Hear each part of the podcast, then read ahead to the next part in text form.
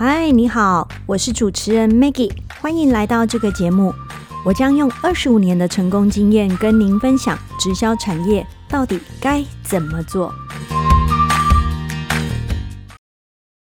嗨，大家好，这几天真的超冷的，霸王级寒流。我住台中，都很多年没感觉到这么冷。就是偶尔会一年冷个一两天吧，我的耐冷度算是强的，因为我很喜欢到那个冰天雪地的地方去去旅游啊，去玩，所以还蛮耐寒的。但是今年的这个寒流是真的很冷诶，相信大家都有感觉哦。今天要去买那个，儿子说妈妈帮我买个暖暖包，竟然买不到。就跟去年年初完全买不到口罩的感觉是一样的，不过这比较没有那么紧急，对不对？这个冷个几天之后，应该就不会那么冷了，我是这样觉得，所以大家也不要急慌的要去抢那个暖暖包，留给比较需要的人去用吧。例如说骑机车啊，我觉得这真的很需要再保暖一下。好，我们今天要来跟大家聊的是什么呢？直销为什么会让人家很讨厌、很反感的原因是什么？哦，我们今天来聊聊这个有趣的话题哦。相信呢，蛮多人都有这样的经验，就是周遭有一些经营直销的朋友。那么以往呢，已经多年未曾联络，就是也平常没有在 social 连连这个社群媒体，可能也都没有互相按个赞之类的，就没联络的这种。忽然他一做直销呢，就疯狂联络你，让你觉得很负担、很反感。好了，那约出来之后呢，他又不跟你说他要干嘛。哦，这种类型的，然后一直约，一直约，让你觉得很烦，有没有这种？有。好，那么我们来分析一下，为什么有些人会造成别人的困扰跟反感？那么我相信也不是只有直销产业，但是直销产业就是特别明显，是为什么？好，那因为呢，经营直销它没有店面，那也没有广告。靠的就是人传人，那么人传人一定要去去见到那个人，然后跟他说嘛。所以这个的呃扩展人脉接触的面积，几乎也可以说是经营直销成败的一个关键。所以如果你拓展人脉的能力，或者是面积，或者是数量来说很少的话，那么你一定会非常讨人厌的，这毋庸置疑。举例说吧，如果你只有三个、五个、十个朋友好了，你一个礼拜七天分别找这七个朋友各一次，第二个礼拜又找他们七个各一次，你烦不烦？要是我，我都很烦嘛。好，那么这里就会又提到说。那可是我没有人脉呀，所以我只能这样。好了，不管做什么生意，我们确定都要有的就是拓展人脉的能力。所以，我们应该解决的是，我应该要增加人脉，而不是去把我稀有稀少的人脉弄死掉。那个要弄死掉很快呀，非常讨人厌的方式，就是你一直烦他，一直一直打扰他，一一直一直一直找他，然后没有结果，这个很快这个人脉就画句点了哦，所以会让人家感觉到很烦。我觉得非常正常，就是你只有稀少的人脉，你没有打算去拓展啊，那你很快。就会如愿以偿，成为那个朋友口中做直销的那一个，他会找你哦，这样子的的的的社群关系哦，这不是我们喜欢的，但是确实没有错，很多人是这样子的。那么再来呢，直销令人反感，还有什么？强迫推销嘛，很简单，你看到他就会怕，那我用不到也硬要推销，这样子。那么这个产品其实好像还 OK，可是却被这些做直销的讲的产品超神好神呐！一种治百病。好，这种状况也是令人反感。就是你可以提想象得到，就是为什么一般的商品它不用这么的神格化，就是把它嗯讲的非常非常的了不起才能买。它有一个呃令人舒服的销售模式，不是吗？可是为什么到了这个直销的方式的时候，他们非得把它讲的这个这个这个非常了不起，就是治百病？我刚刚提到的，这个是造成很多人反感的一个很大的因素。我就用不到，而且我不需要被治病，对吗？然后他讲，啊，你不用治病啊，你有病治病，无病怎么样？强身哦。这些听起来都不舒服啦，好，所以强迫推销也是一个点，令人反反感。好，一直重复讲着你不需要的事情，好好，那再来呢？还有哪一些令人反感的事啊？好，有一个我觉得我我我我也很反感，我不知道你会不会哈？他们时不时的在那边炫富。炫富好吗？就是名牌车啦，啊，名牌包啦，名车啦，然后炫耀现金啊，现金这样一整叠，把它像那个 金纸一样摊开。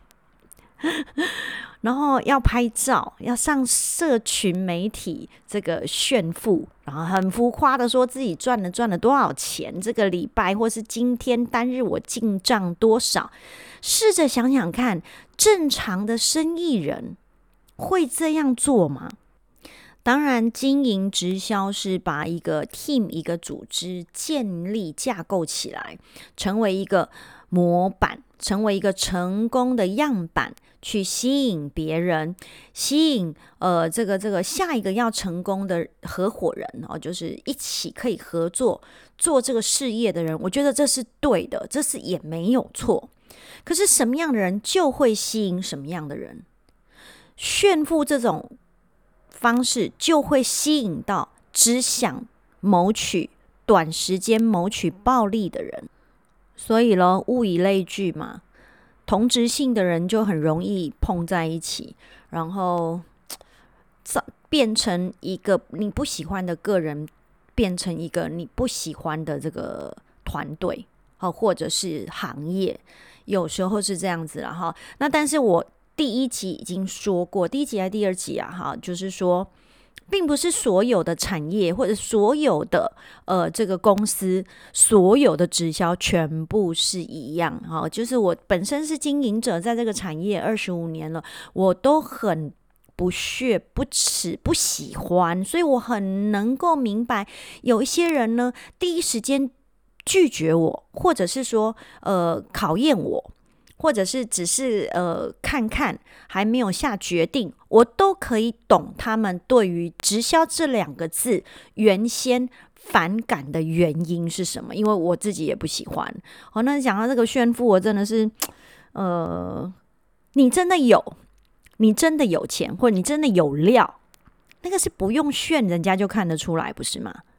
那就是因为没有，所以呢，你必须把很具象的东西更。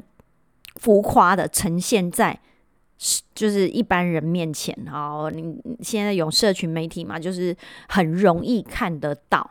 那为什么人家其他行业不用这样子呢？那你们这个行业就要这样子？那大家都这样子的时候，好像是必须这样子。我我没有觉得，我我不做这件事情，你一样可以把直销做得好。我觉得是这样哦，真的，你不做炫富。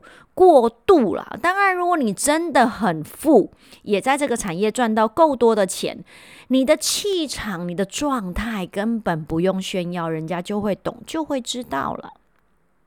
啊，那再来呢？我们来讲讲看，什么让人家讨厌哈？我我我自己看起来啊，囤货嘛。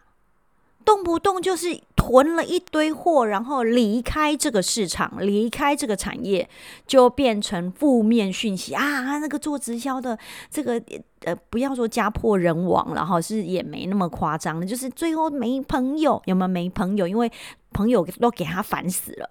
然后呢，会囤货有没有？会囤货，这个为什么会囤货？我真是觉得诡异，呃，但是呢也 合理。就是如果你去看看一些制度设计下操弄人性的结果，你就知道这货必须囤嘛，没有囤赚不到钱呐。那我我干嘛不囤？就当成是做生意，我也应该投资。这个概念出来之后，你就囤货了。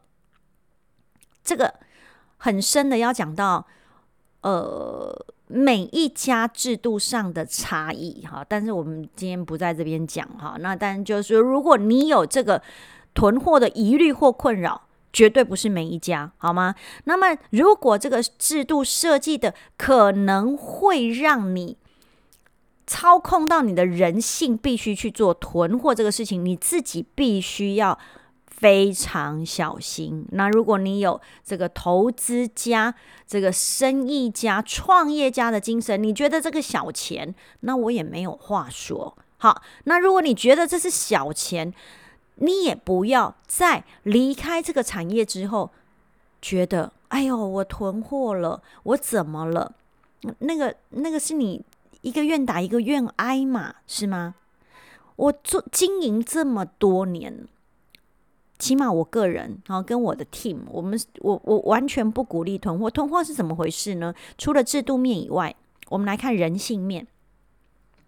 当你付出的不够多，货是怎样？如果我们以做做生意来说，货要卖出去，把它换成钱，就是完成了买卖。就算我只是市场，在市场上摆摊子卖水果，我卖猪肉都好，卖菜都可以。我做了一个生意，我很早去找市批发市场，批发了之后，我再到市场去做零售销售，这个很合理。我把它销售完毕，换成钱，就没有囤货的问题了吧？但是如果我只是去找市，把它批发回家，放在我家的柜子里放一天，放两天，放三天，你囤货了吗？你囤货了啊！好，那为什么这个事情不会在传统产业发生？因为水果会烂掉，我必须马上马上处理卖掉，是吗？很多东西都是这样的。一一我我做牛肉面，我开牛肉面，我我都进货了，我怎么可能不把门打开呢？可是很抱歉，直销有一个。部分是你全然要自律，自己管理自己，就像管理一家店，你需要把进来的货送出去、卖出去，放到消费者的家里，就像卖牛肉面的，必须把牛肉面放到消费者的肚子里，它也不会坏掉，也完成买卖了，对吧？好，可是我们反观。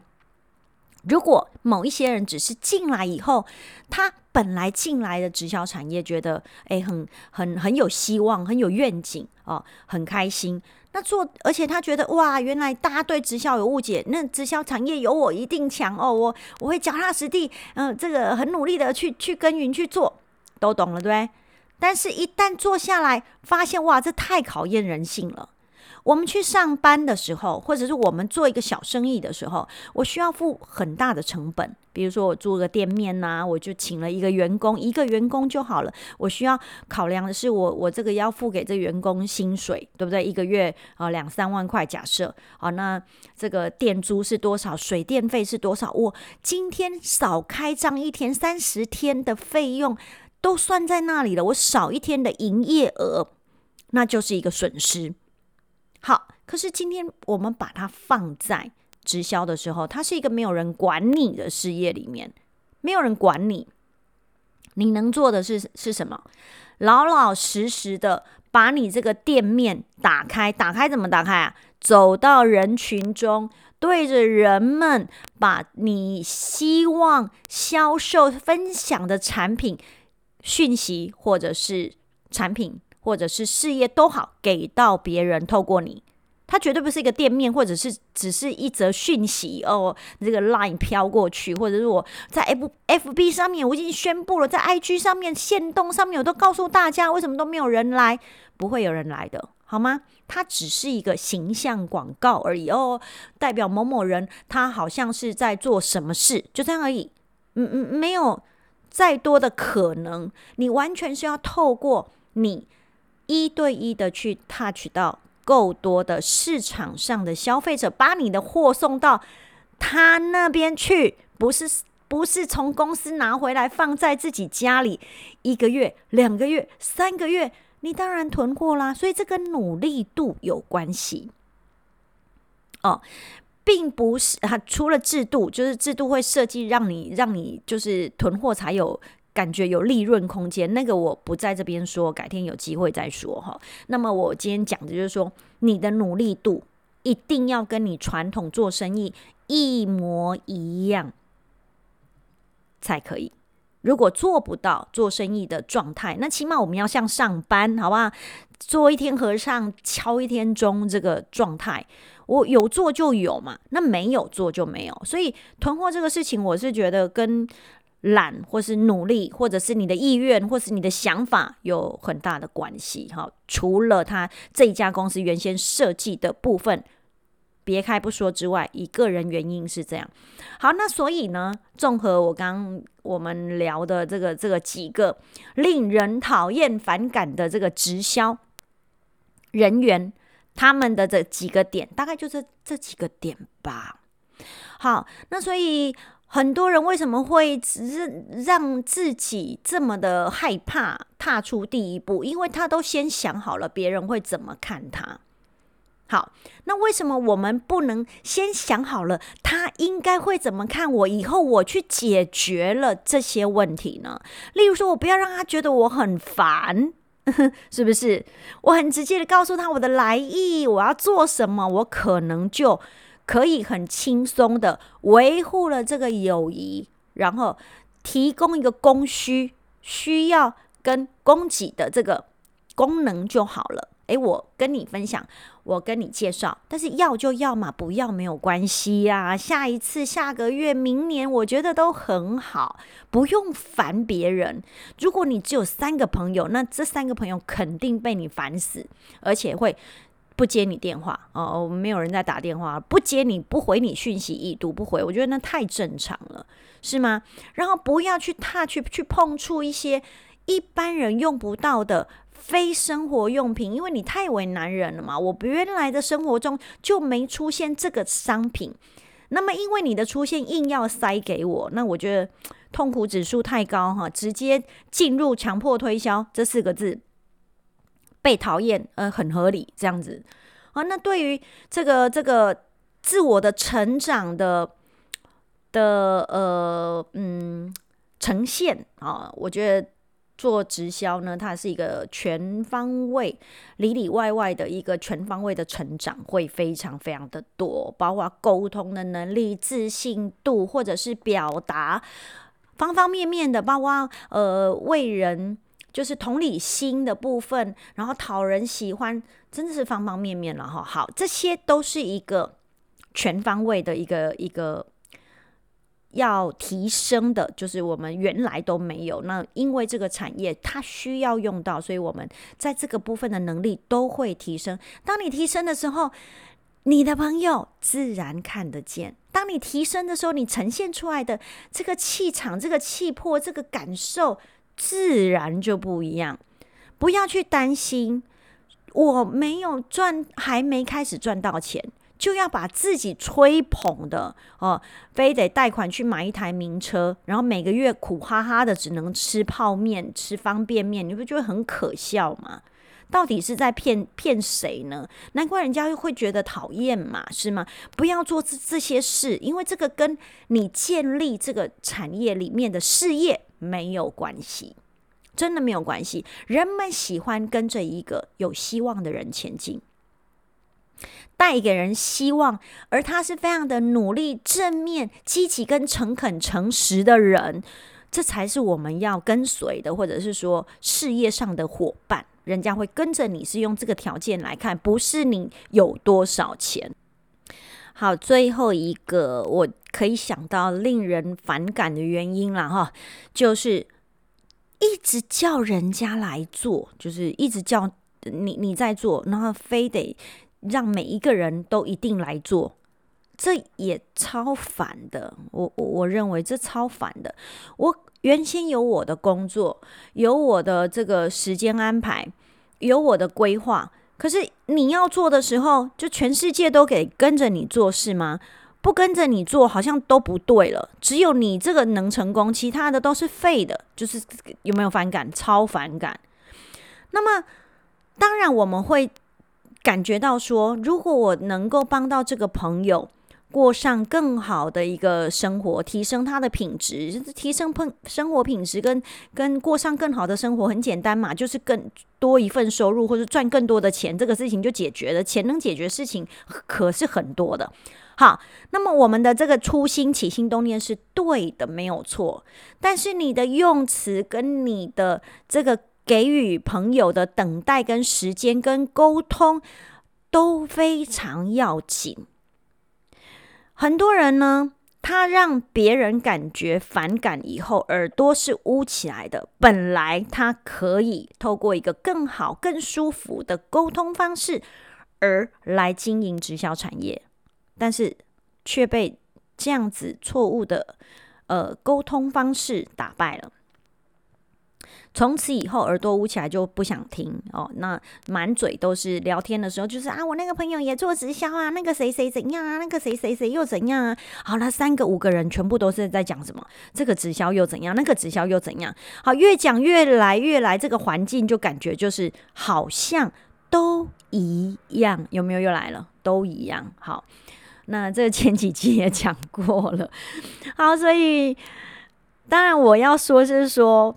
真的都不一样啦，哦，好，那呃，我们可以透过更好的一个分析、判断跟资料的收集，甚至是学习，怎么样做一个更好的人来前进。我相信不是在直销产业或是创业的这个部分，你在各行各业都能够做得更好。